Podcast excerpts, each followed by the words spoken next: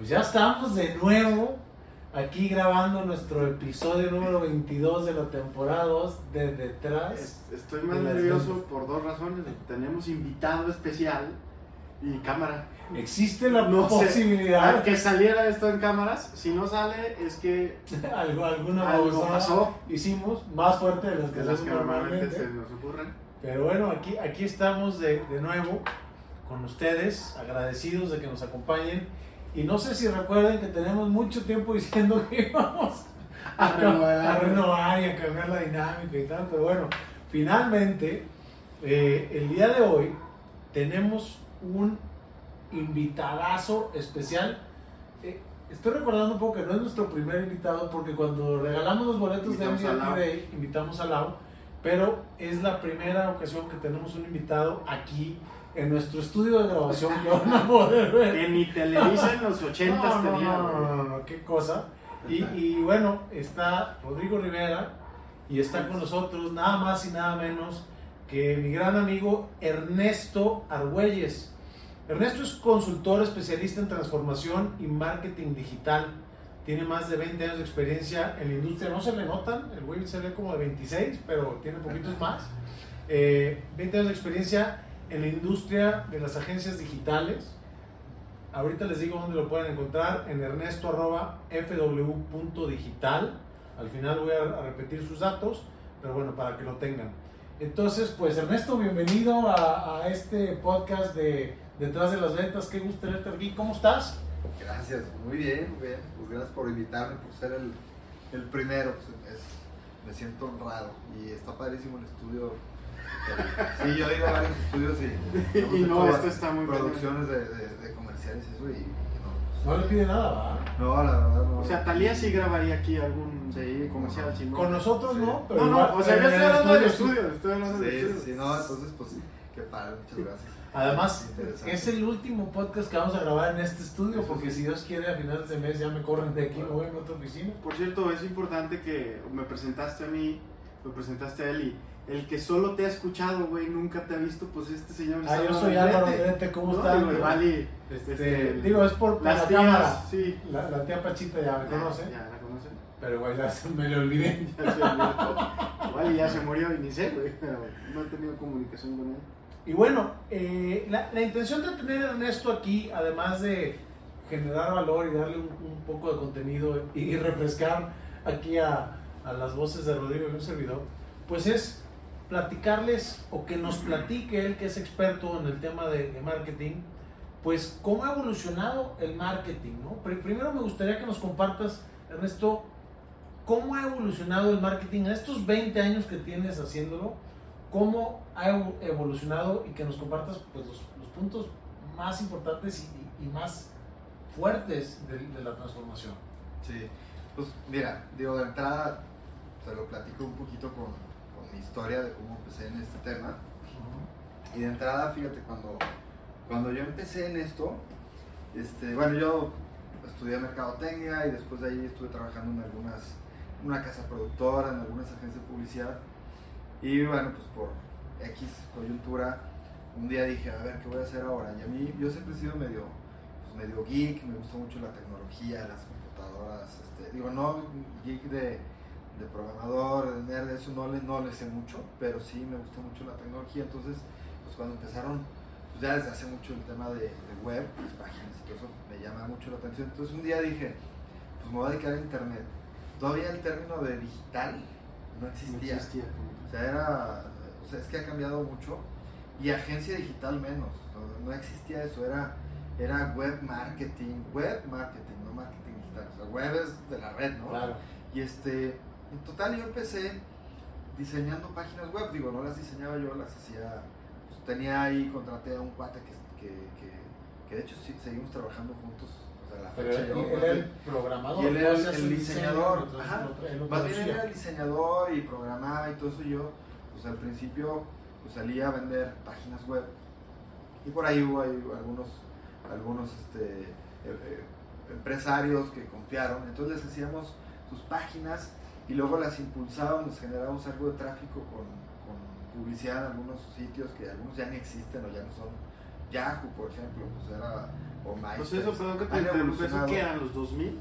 Eran 2000, 2000. En el año, exactamente en el año 2000 fue cuando pasé de la casa, de la agencia de publicidad a la, a la agencia. Que tenías miedo que se fuera a constructurar la, la la World Wide Web, ¿no? ¿Te acuerdas que era que si en el 2000 se iban a ah, tronar las máquinas porque no estaban preparadas para cambiar de 1999? El 2000 todavía era la época en la que te conectabas el, por el teléfono al, al, internet, ¿no? Y, y descolgaban y, ¡eh! ¿Quién se descolgó el teléfono? Ya me la página iba a la pues Bueno, a mi casa llegaba mi mamá y todo el día estaba en el internet. ¿verdad? Tengo desde las 5 de la tarde queriéndoles hablar. Estaba ocupado el teléfono. Sí, no, imagínate.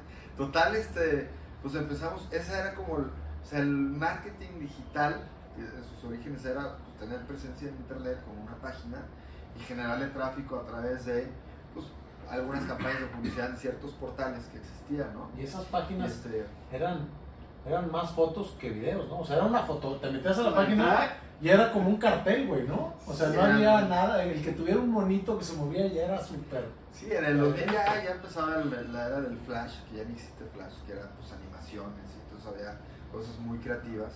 Y pues era eso, ¿no? Empezamos con páginas, luego a hacer, este, las no sé si acuerdan, las presentaciones interactivas, así se llamaba, que era un CD, pues ya no existe el CD. Claro. Entonces lo metías en la computadora y se corría una animación, una presentación y con un menú. Las enciclopedias, me acuerdo que originalmente eran el CD y luego había como unos candados que conectabas atrás de la computadora, ¿no? Que también era el tema interactivo somos más jóvenes nosotros, discúlpanos, pero a esas épocas no nos acordamos. Antes en lugar de password tenías que ponerle como una llave atrás a la una piedra.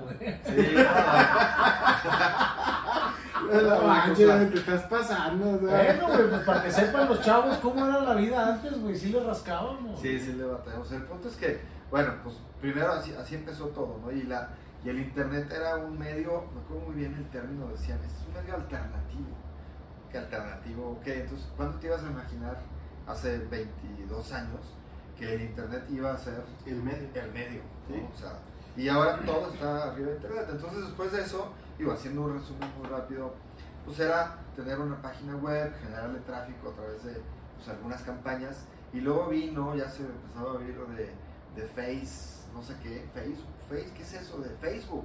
¿Qué es?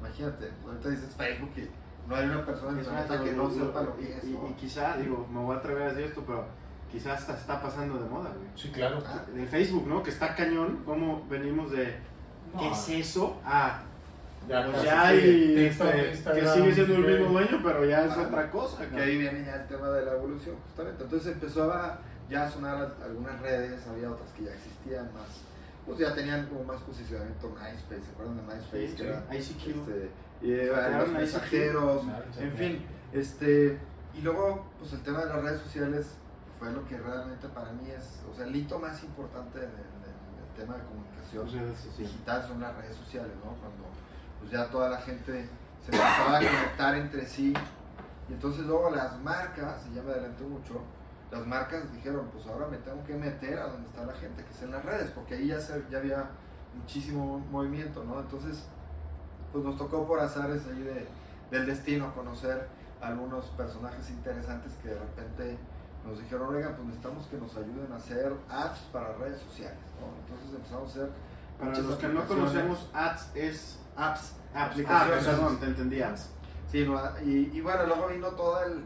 cómo explotó realmente el tema de, de marketing digital cuando las redes le dieron cabida a las marcas, con sus páginas, Facebook principalmente, entonces ahí pues ya como que se desdobló la industria porque entonces nacieron los generadores de contenidos, la parte de las plataformas publicitarias se desarrolló muchísimo más por ser redes sociales, pues ya eh, las plataformas identificaban a los usuarios, entonces el tema de la segmentación o de la hipersegmentación, pues fue cuando realmente inició, oye, antes era una campaña, subo un banner a Google, algún sitio de display, y le pego al que sea, y bueno, con los cookies más o menos sé cuándo entran y quién lo ve, pero realmente el tema de, dirigir campañas, anuncios a usuarios, en donde ya saben pues, quién eres, dónde vives, qué idioma hablas, qué te gusta, qué escribes, etcétera, y es cuando realmente yo creo que le, dio un giro muy interesante.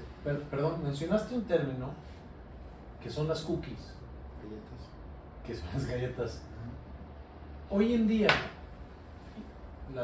algunas páginas te advierten que utilizan cookies y otras te dicen si autorizas. Ah. Entonces, entiendo que desde el punto de vista de la privacidad, hay cosas que a veces no queremos darle acceso a, la, a, la, internet o a la web o a lo que quieras. Pero como usuario, pues qué tan importante es sí aperturar este tema de las cookies, porque finalmente si entre más apertura le des, más te expones y más vulnerable te conviertes, pero también hace que la información que te llegue esté mucho mejor perfilada. te, te, pregunto porque hace poco alguien siguiendo un güey dijo, no, quítale esto, esto y esto en, en, en Google o, en, o, en, YouTube, no Entonces yo ah, me desmarqué, güey, y de pronto me dice, ya no apareces en internet. O sea, buscabas algo y no aparecía, literalmente desaparecí, por lo menos en la primera búsqueda. Entonces, también hay que tener cuidado, y aquí creo, quiero que nos compartas qué, qué tan positivo es aceptar las cookies y si lo que quieres es llegar a más personas, pues aguas con quitar o con poner privacidad que te salga el tiro por la culata, ¿no? Entonces, platícanos un poquito de esto de las... Pues ahí eso tiene que ver también como con el tema de cómo evolucionó, o sea, fíjate que pues el hecho de que todo el mundo estuviéramos, este... Pues sí, puedes decirle, güey, porque acuérdate que estamos grabando. Así. O sea, la idea de que se acerque al micro es como para que nadie se entere, pero todo se entera. todo está bien. Sí, fíjate. Pero bueno, estamos acostumbrados. Pero no quiero interrumpirlo, güey. Bueno, ya no sé. Bueno, el tema es, este tema de la privacidad vino a raíz de que en todo este tiempo, desde que pues, las compañías, los anunciantes, bueno, las plataformas les permitían a los anunciantes llegar este, muy, de manera muy, muy directa con los usuarios, dependiendo de sus gustos, sus intereses, de temas geodemográficos, entonces fue tan, como tal exceso, y luego aparte de algunos escándalos y todo eso, temas de, bien interesantes que dan para otras pláticas de, este, de cómo nos maneja, cómo el, hay tanta información nuestra que se puede utilizar para otros fines. Entonces vinieron este tipo de, reglas de privacidad donde ya, donde ya te preguntan pues, si permites que te sigan, pues para ponerlo en términos así muy coloquiales, que te, que te vayan siguiendo, que vayan entendiendo o sabiendo más de ti. Entonces ya los usuarios pueden este, bloquear, como tú dijiste. ¿Cuál es la ventaja como usuario? Pues igual que no te bombardeen tanto, que no te eh, llenen de publicidad tan dirigida, y guardar cierta privacidad en algunas cosas. Pero desventaja para las marcas, para los anunciantes, que pues hay muchas cosas que ya no pueden ser tan precisas. Aunque le van dando la vuelta y van surgiendo nuevas formas de ir, digamos, este, eh, eh, brincando sus candaditos, no de privacidad, o sea, la privacidad es muy importante yo creo, pero en tema de marcas y de marketing, pues sí es también muy importante, pero para el anunciante. Entonces, este, yo la verdad eh, digo, hablando ya hacia los usuarios, pues yo mi recomendación es que, pues que sí, que sí las acepten en, los, en los sitios, en las páginas, seguros, ¿no? Y en los que no, pues no, es como sentido común. Si te vas a meter, en la, vas caminando en la calle y ves una calle pues, muy oscura y la que tiene iluminación, pues te vas a hacer la iluminación. Te va a ver todo el mundo, sí, pero está iluminadita. En el otro lado, pues igual no, te ven tanto, pero está más riesgoso. ¿no? Pero bueno, el punto es que, eh, a ver, ya, yéndonos a la pregunta inicial de cómo ha evolucionado, pues otro tema bien importante es que todos los medios, antes era internet un medio y la tele era otro, y el radio otro, y los medios impresos otro. Ahora, pues todos se, juntan. Se, subieron a la red, al internet, que es todo por ahí, ¿no? Ya quieres, quieres tener canal, abres un canal en YouTube, güey, y puedes tener más, más vistas que están en el Televisa. Inclusive los, no, bueno, y la tele se hizo, Televisa tiene Blim, que es Televisa en, en, en, internet, pues, o sea, ahí puedes ver las telenovelas, puedes ver lo que tú quieras. Lo que sea, inclusive la tele que tú contratas hoy, el cable, pues estás contratando una conexión a internet. se acaba el internet, se acaba nuevo tele. digital, entonces, pues ya todo va por ahí. Y, y, lo interesante es que ya las campañas ya no son, este, ya tiene que ser omnimedia, o sea, todos los medios y el internet pues es, es muy importante, ¿no? Porque porque nos permite hacer ciertas cosas que los demás medios no nos permiten. Y por ejemplo, ir dirigiendo muy bien la publicidad. Y fíjate, aquí Álvaro, bueno, Álvaro no, yo soy muy fan de un podcast que se llama La Cotorrisa, no sé alguna vez lo Yo sí soy fan, güey, nomás no lo escucho tanto. Este, seguramente has escuchado a, este, ¿cómo se llama? A La Corneta, José Ramón y a, y, bueno, La Cotorrisa son dos cuates que se llaman Slobo y, y Ricardo, no me acuerdo su apellido, que se hace cuenta, ellos 20 años después, ¿no? Y son muy, muy, chistosos. Ah, muy pegados. Pero, muy, o sea, neta no hay, pues, es podcast, o sea, pueden decir lo que, lo que les dé su, su, santa gana. Pero algo que, hablando sobre marketing y sobre este, anuncios digitales, todo eso, algo que ellos siempre dicen es que también la forma de acercarle al cliente, ese anuncio que antes veía en la televisión ha cambiado. O sea, dice, güey, ya hoy sale este Fernando Colunga o Lucero y dice, yo utilizo este shampoo y ya la gente dice, ay, güey, ah, no manches, de neta, ¿no? Entonces, y ellos mismos dicen, todos los que se nos acercan a, decirnos, oye, ¿nos puedes publicitar? Les decimos, sí, pero lo vamos a, publicitar a, nuestra manera, güey, o sea, no, no me vas a dar un este, speech, güey, si nosotros Y el otro día empezaron porque decían que ese, creo que lo íbamos viendo juntos, que ese podcast estaba patrocinado por Coca-Cola y a medio podcast decían, güey, nos van a retirar estas menciones y todo.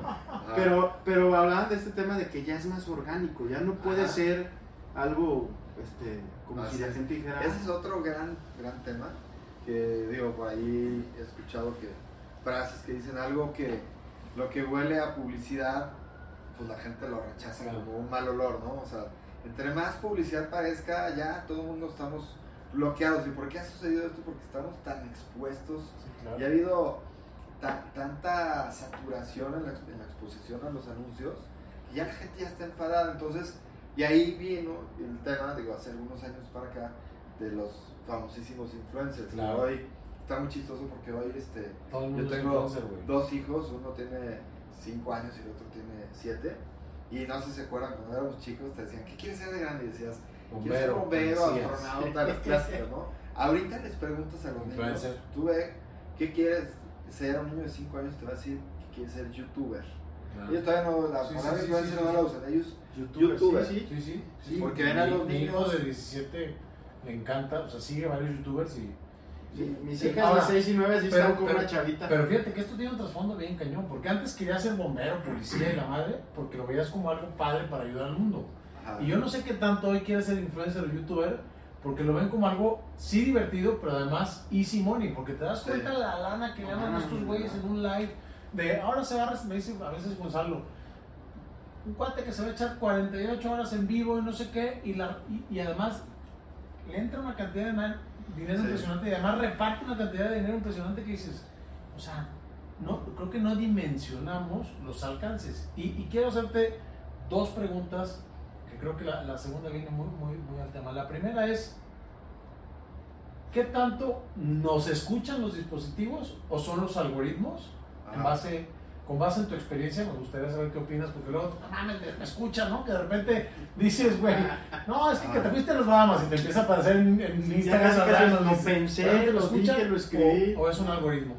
Y la segunda es, ahorita decías, ya estamos hasta la madre de, en cuanto nos huele a publicidad, ya huele a caña.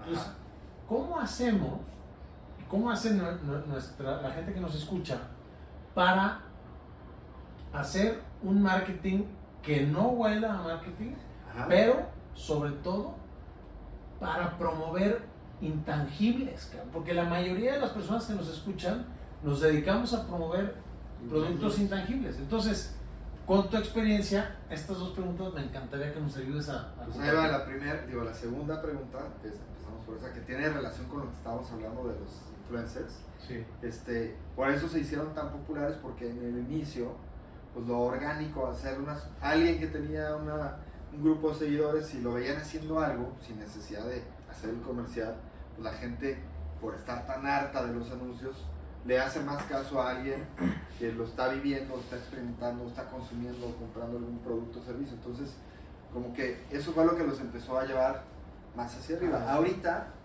ya estamos en un punto en que hay muchos youtubers, muchos influencers que ya no les crees nada, que acabas de decir hace rato, porque sabes que les están pagando. Entonces, tratando de cerrar, de contestar la pregunta, es, ahora el marketing es mucho más, pues hay que tratar de ser como más orgánicos en la manera de, de, decir las cosas o de que la gente que no esté tan, que no, se, no esté tan catalogada como un influencer, pueda decir algo, pueda dar una recomendación, etc. Entonces el marketing, pues ahorita estamos en la época del marketing más orgánico, porque entre más orgánico, o sea, orgánico significa natural, eso es orgánico. que no se vea entonces, más natural se vea. Quiero entender que entonces, hoy en día lo que se está buscando es ya no una persona que tenga millones de seguidores que igual no, no trae las tablas, sino más alguien que tenga las tablas y la experiencia.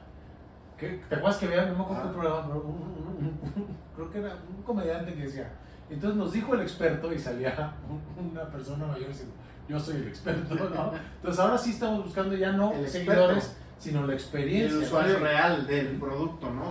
Sí, o sea, depende de qué es lo que quieras. A lo mejor vas a buscar a alguien con millones de seguidores para que te dé alcance.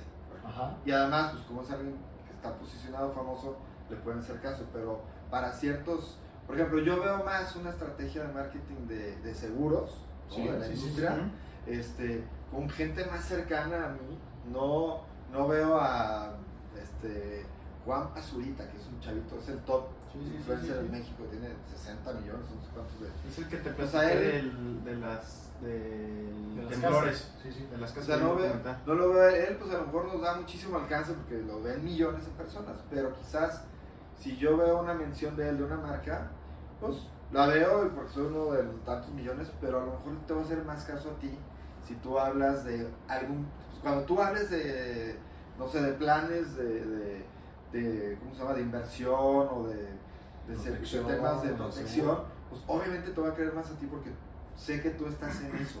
Y si lo haces muy natural, te lo va a creer mucho más, ¿no? Y quizás se me ocurre, con lo que estás diciendo, que entonces volvemos a la parte esta de los testimoniales, ¿no? Que si tú hablas de mí como amigo y además tus amigos me conocen, va a tener mucho más impacto en corto. Una no una mención tuya, sino una recomendación orgánica, genuina, a que, no, no voy a decir nombres de influencers porque no les quiero, a que un influencer diga, ay, sí, güey, ve con, con Rodrigo y Álvaro, porque, o sea, mejor una persona con la que te identificas y en un círculo que igual tienes mil, dos mil, tres mil seguidores, pero gente que sí te conoce que, güey, si este güey confía y yo confío en este güey, puede tener mucho más peso a que... Así es. o sea, que buscan lo que entiendo que lo que buscan es encontrar a alguien que no digas a este güey le pagaron. Sí, te digo, depende de lo que estés buscando. Hay, hay estrategias que son de alcance. que ahí sí, pues vas. Pues ahí sí vas por las masas, por la gente que tenga muchísimo alcance y hay estrategias que son más de engagement, de que la gente se enganche más con, lo, con el mensaje. Y ahí es donde se suele utilizar a micro o nano influencers. Todos somos nano influencers, todos. Tú tienes mil amigos o 500, tú también y tú eres alguien que influye en ciertos temas, en estos temas. A lo mejor a ti te gusta mucho la bici de montaña y la gente que te conoce. Si tú hablas de, ay, traigo la nueva Trek, no sé qué, me encantó porque van, van a creer. te van a hacer caso porque saben que tú eres. Entonces ya muchas marcas también utilizan micro y nano influencers. porque se ve mucho más orgánico, es más creíble. Y, y eso está bien tener pocos seguidores. Puedes decir, tú puedes decir el tequila que me gusta pues y la gente me la va a creer. sabe que tomas tequila, ¿no? Okay. Oye, hace rato no contesté lo del. Digo, nomás. De si te escuchan los algoritmos. No sé, yo la verdad es que. Estoy bien asustado. yo la verdad estoy bien asustado. Yo la verdad es que yo creo que sí. Que sí, sí están cañones, ¿no? Hay, hay, un, hay, hay un documental en Netflix que yo ya me lo eché y finalmente la conclusión del documental es que no te escuchan, que son los algoritmos. Pero a mí sí me parece muy cañón me consta, digo, seguramente habrá acciones que no somos conscientes de, ¿Qué haces? pero que en una llamada telefónica o que estás en la computadora y dices una palabra, güey, y neta Mercado Libre, por ejemplo, te empieza a anunciar esa madre y dices, sí quiero creer que, que el algoritmo dice que todo lo que hice en ese día en internet hace pensar, pero ni madre, o sea, neta hay cosas que nomás las hiciste en una plática casual con un cuate en el teléfono y que estabas enfrente de una computadora, o igual el teléfono. Yo a veces sí creo que haya algo, aunque se supone que no, pero Lo que sí es un hecho es que, fíjate, en tu celular traes, traes Instagram, o traes Facebook, o traes las dos, y TikTok, tienes WhatsApp, todo el mundo, por lo menos en México, en Estados Unidos no usan tanto WhatsApp, pero aquí todo el mundo usa WhatsApp.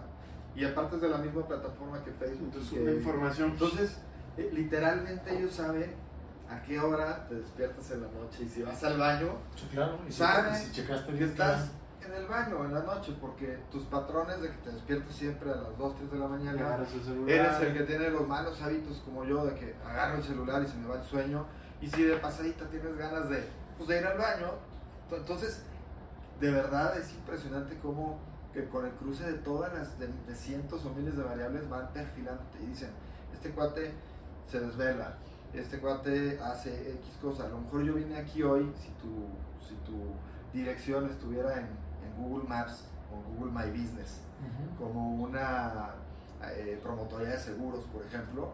O sea, a lo mejor yo salgo de aquí y al rato empiezo a ver anuncios de seguros. ¿Por qué?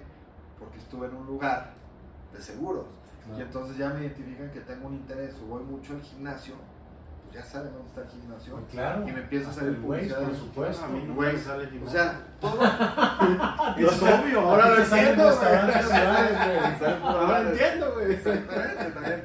¿Ves? Es muy, está súper interesante ese tema. Oye, claro, es que todo está vinculado y ya, ya lo utilizamos. ahí neta, no es como que no sepa llegar a mi casa, ¿no?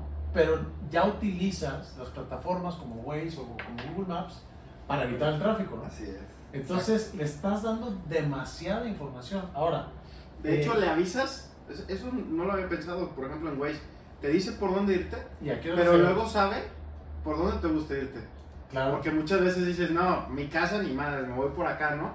Entonces ya también la plataforma sabe, a ver, por aquí es el camino y este güey le gusta tomar este camino. Ahora, ahí te va. En el tema de marketing digital, ¿no? O sea, independientemente de la diferencia de edades que existe en, este trío, pues hoy en día las personas que tenemos nuestro micro, pequeño, mediano negocio, que nos acercamos con un despacho de marketing digital o con una persona experta como tú, y de pronto nos dicen, pues sí, tienes que invertirle 25, 30, 40, 50 mil pesos al mes, dices, no, es, es, un chorro de lana, ¿no? Y después analizas y te das cuenta que realmente la mayor cantidad del dinero se va a, todo lo que le pagas a las diferentes plataformas para generar contenido. O sea, ni siquiera son los honorarios del experto, ¿no? Ajá. Y, y te asustas, ¿no? Te vas para atrás y dices, güey, ¿cómo neta le inviertes tanto dinero a, a marketing digital?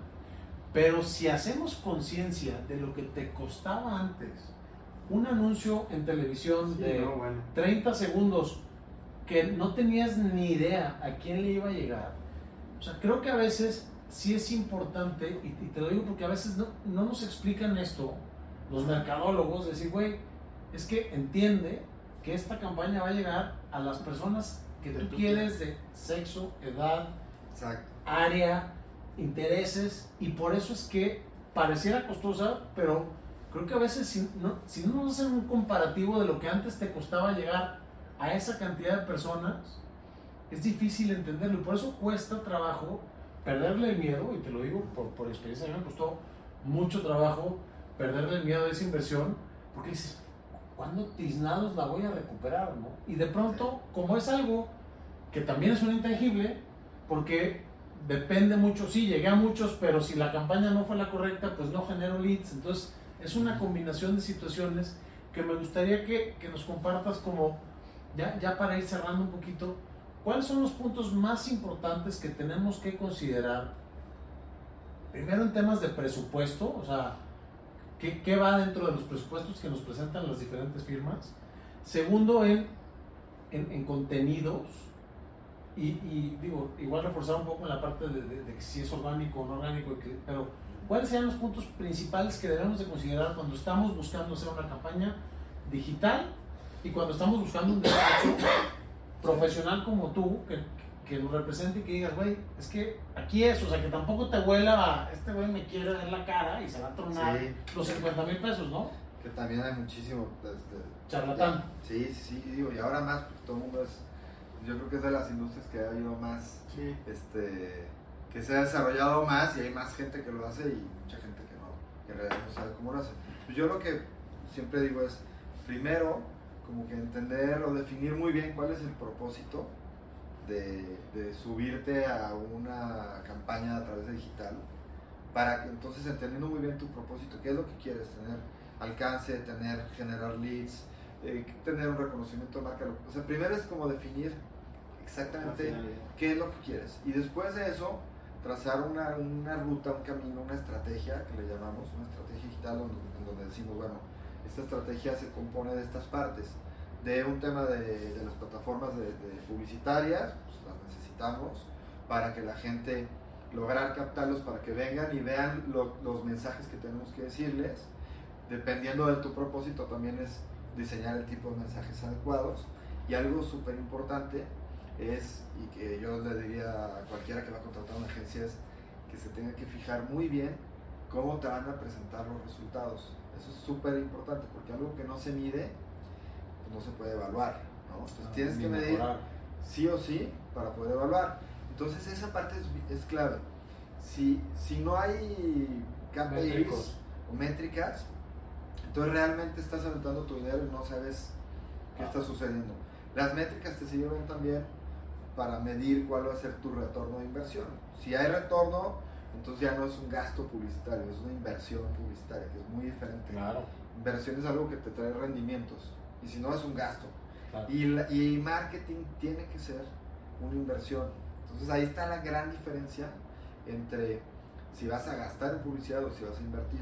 Y es bien difícil también para, pues suele ser difícil comparar este, quién es el, el, el, despacho, el profesionista que te va a ayudar más, porque pues hay una variedad de precios, de propuestas. Y de áreas de expertise también. ¿no? ajá, también.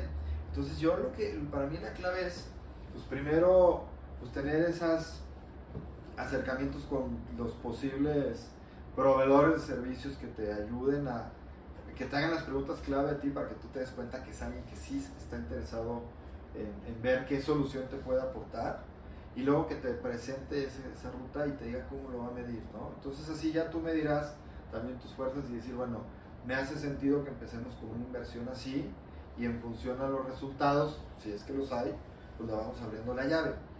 Nadie va a decir si hay resultados, pues que no le va a abrir la llave. Si estás viendo el retorno, claro, claro. entonces ya está saliendo gratis.